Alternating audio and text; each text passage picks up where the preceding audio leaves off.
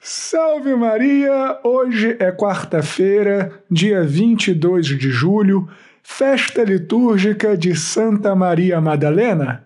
Eu sou o Padre Jean Paulo Ruse, pároco da Paróquia Todos os Santos. Sejam mais uma vez muito bem-vindos às minhas redes sociais. E antes de começarmos o sermão de hoje, deixa o joinha, faça um comentário Compartilha este sermão nas tuas redes sociais, curta a página da Paróquia Todos os Santos no Facebook e no Instagram, que você vai encontrar como Paróquia Todos os Santos Imbu.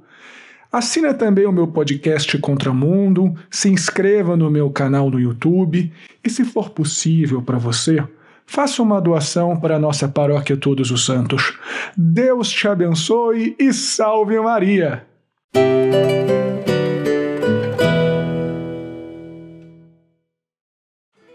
Filhinhos, para o nosso sermão de hoje, sem obviamente entrarmos em detalhes de heresias e bobagens gnósticas, e sem também nos aprofundarmos muito em detalhes históricos, mas apenas nos focando no que nós sabemos sobre Santa Maria Madalena, que ela foi possuída em um momento de sua vida por sete espíritos impuros, por sete demônios Há também especulações fundadas na tradição de que Santa Maria Madalena tenha sido a mulher adúltera e também a irmã de Lázaro e de Marta.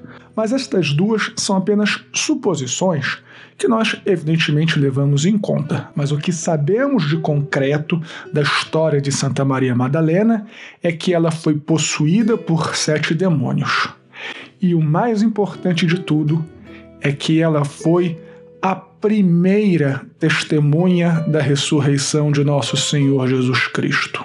Bem, nos dizem os exorcistas que, eventualmente, mas em situações realmente muito raras, Deus permite que pessoas santas sejam possuídas pelo demônio a fim de nos dar um testemunho da existência do maligno. Mas, via de regra, as pessoas que são possuídas por demônio são pessoas que ou lidaram com o ocultismo ou que viveram uma vida profundamente marcada por pecados gravíssimos, de tal maneira que é realmente razoável supor que Santa Maria Madalena, antes da sua conversão, tenha vivido uma vida vamos dizer, no mínimo complicada.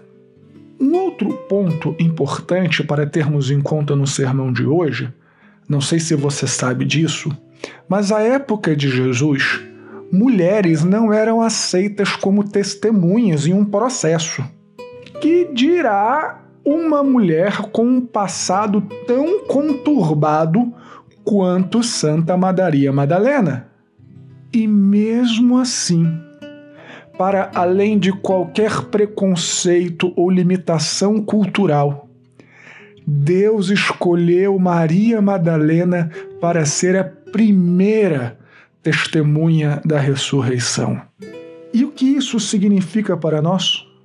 Significa que quando uma pessoa, não obstante os limites da cultura, os preconceitos de uma sociedade, não obstante um passado muito marcado pelo pecado, muito marcado pela iniquidade, marcado até pela inimizade a Deus.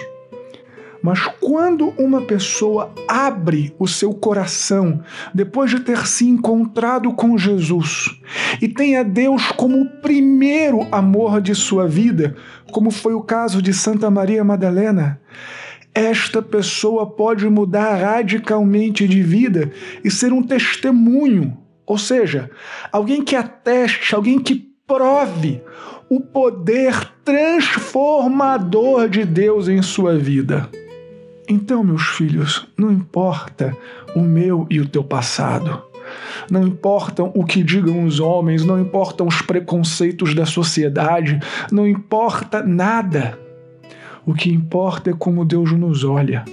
se nós mudamos de vida, se nós abrimos o nosso coração a Deus, Deus pode fazer uma transformação profunda, a ponto de nós sermos a prova, a testemunha, aqueles que atestam que o nosso Deus é um Deus maravilhoso e um Deus misericordioso. Que Deus então possa fazer na minha vida e na tua vida a mesma obra que fez com Santa Maria Madalena, nos dar uma vida nova para sermos suas testemunhas, seus apóstolos, suas apóstolas. Pela intercessão de Santa Maria Madalena, Deus te abençoe e salve Maria.